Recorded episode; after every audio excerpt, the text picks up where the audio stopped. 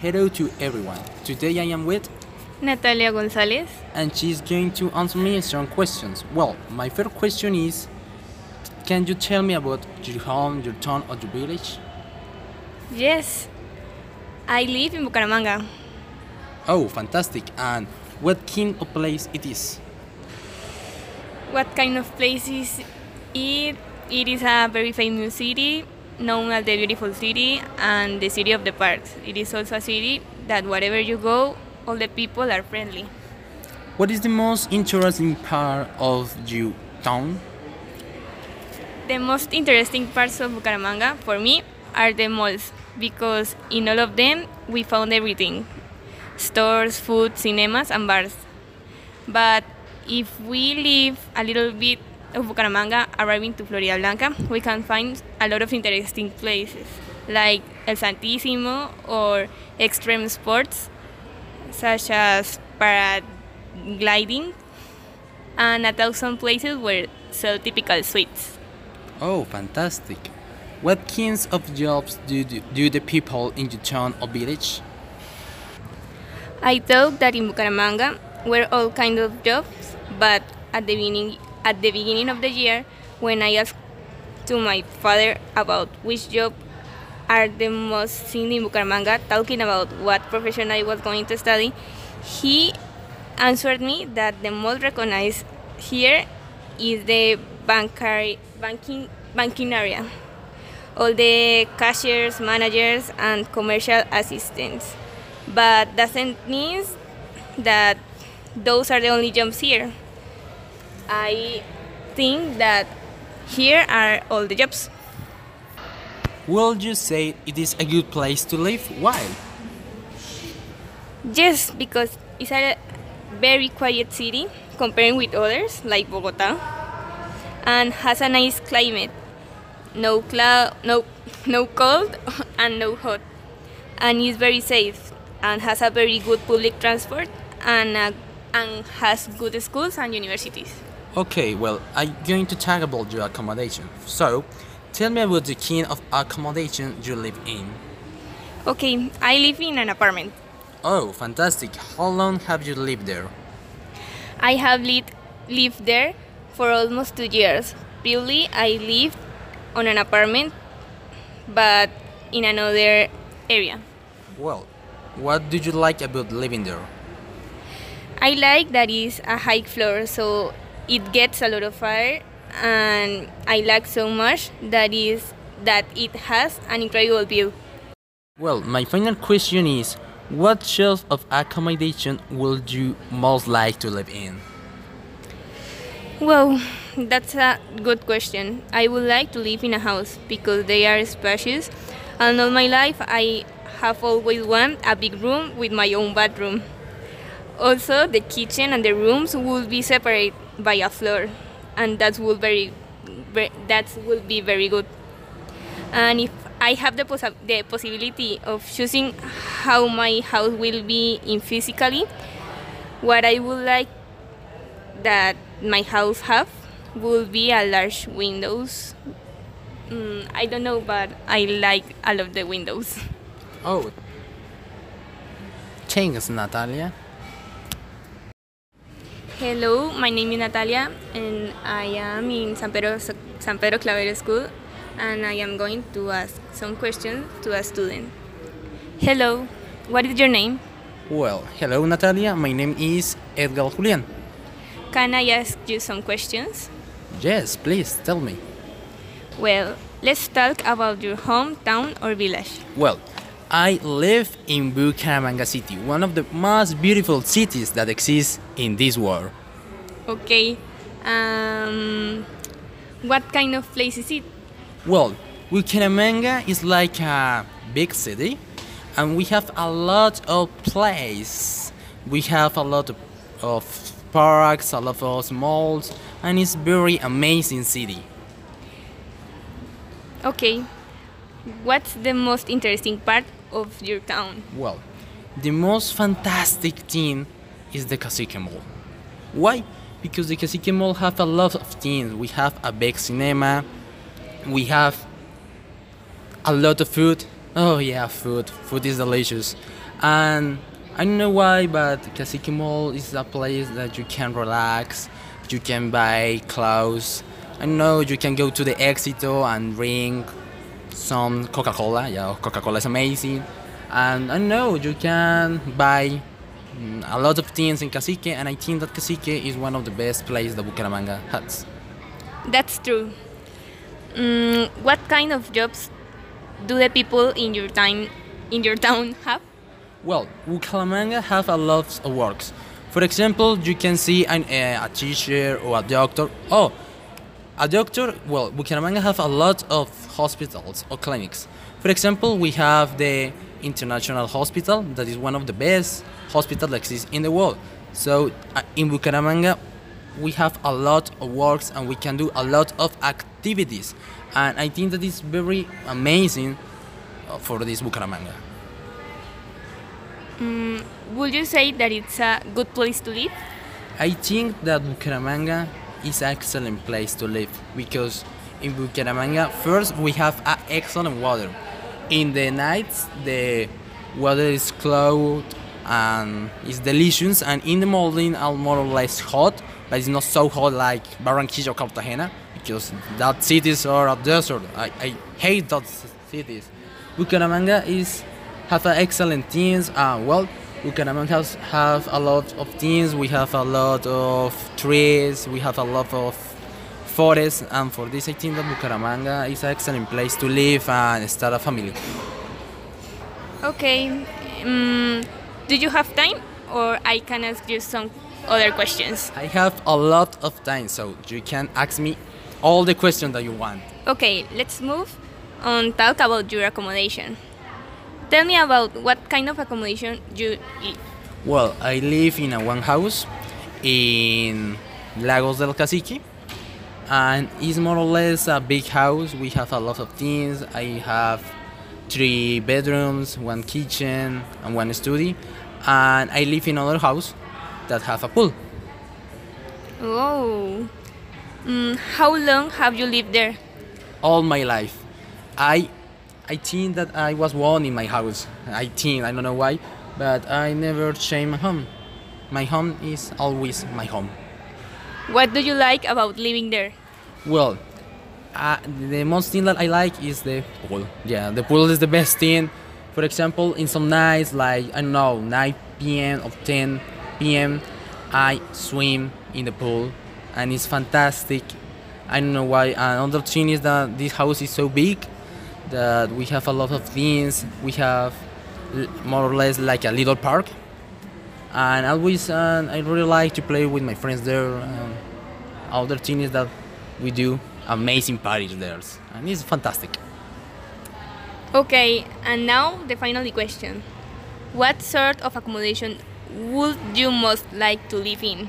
Well, it's a difficult question, but I think that I love my house, and I really like my house. So, my dream house is a big house with a lot of things, with a big pool, with some little park, with some machines. I don't know. I think that is fantastic. Thanks. Okay, thanks for your answers. Bye. Goodbye. Hello, my name is Natalia and I am in San Pedro Claver School, Claver School. And I am going to ask questions to a student that are f- from a topic that is really interesting. Hello, what is your name? Well, first, hello, Natalia. Well, my name is Edgar Julian. Okay, can I ask you some interesting questions? Yes, you can. Okay. First, describe me something you own wish is very important to you. Well, it's a very difficult question to answer, but I think that the best or the most important thing that I have in my life is my teddy bear. Yes, maybe it's going to be some strange that one boy say that, but well, Teddy is my best friend. Well, the history of Teddy. Eh, when I was a little baby, my fathers decided to give me a teddy and I, am, I am, was very happy. Teddy was always with me in all my teens, in all my travels, in all my adventures. I remember one day I was in the international airport of Bogota and I was supposed to take in a plane and I was going to sit down when the when the air hostess say that Teddy must be in the teens when you put the backpacks. I don't know why, but I started to crying and crying and crying, and maybe it can be awful. But some persons said to this girl to please give the give this boy his teddy because they want to take a normal plane and yes and it was with teddy in my plane and it's one, one of the most fantastic travels that i have in my life well teddy is so important to me because teddy is my best friend he loves me always he is with me in all my bad days he's always there He is like my best friend, like my brother. Yes, it's a fanta- It's the best thing that I have in my life, and I really love Teddy. I don't know, but if Teddy maybe disappear, uh, my life is going to end. I'm going to cry because Teddy is with me in all my life, and it's very difficult to think that Teddy is not going to be more in different occasions. Well, uh, I don't know how to say that, but one day I was in Bogota. I was in a amusement park and I am with Teddy. But I give Teddy to my father and I went in the roller coaster and it's very fantastic but I don't know why but my father uh, is very sad to say but throw Teddy in the in the trash I don't know why maybe he, he confused or something but he threw the trash and I cry because I don't follow Teddy.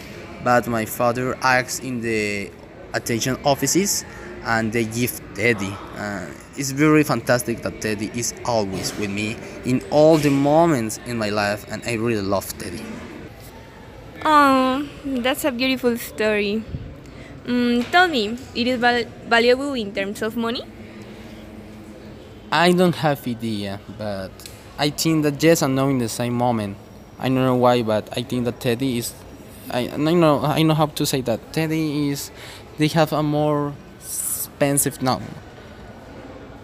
He has a more sentimental value to me. Mm, do you think that would be easy to replace it? It's impossible. I don't know. It's impossible. I, I, it's impossible to think that Teddy is like my son. Is like my best friend. If Teddy died, I died with Teddy. Okay, okay. I love Teddy. Please understand. Okay, I understand. Thanks you for your answers. Goodbye. Bye. Hello to everyone. I am with, Natalia González. and she is going to me answer me some question. Well, can you describe me something you own which is very important to you? Of course. Well, I am going to talk about a Felpa dog. And it's not only a Felpa dog, it is my son. I it, well, I didn't vote it. My parents it eight years ago when I were in Pepeganga at the toy section and I want to buy two things. A super house of My Little Pony that had the shape of a castle and a super beautiful Felpa dog. And I told my parents that if that if they bought me the both things and they said me yes and when we were down they told me that i could only take one of the two things. And i cried. But i obviously want the big house. So when i go up with the felpa dog to live it he made me a very beautiful life. And i can't resist me. And I decided to take him and leave the house. And then it became my favorite thing in this world. Mm, I use it, well, I know use it. I make that he is a little person that listen to me. And always I tell him everything that happens to me. And he always have a good face and give me like like his opinion. That sounds crazy, but that's the real thing that I think that my dog that, that my dog think. So I always will be with him. Um, always, all the days, he sleep with me. And if one night I don't have it, I can't sleep well. Also, I have a lot of adventures with him. When I was like um, 12 years old, I was at the supermarket and I was looking for the mom's day gift. And I was with my mom and we were looking for some plates. And we we were so distracted and I leave um, well, well my Felpa dog called Lucas. And I leave Lucas that day in the floor.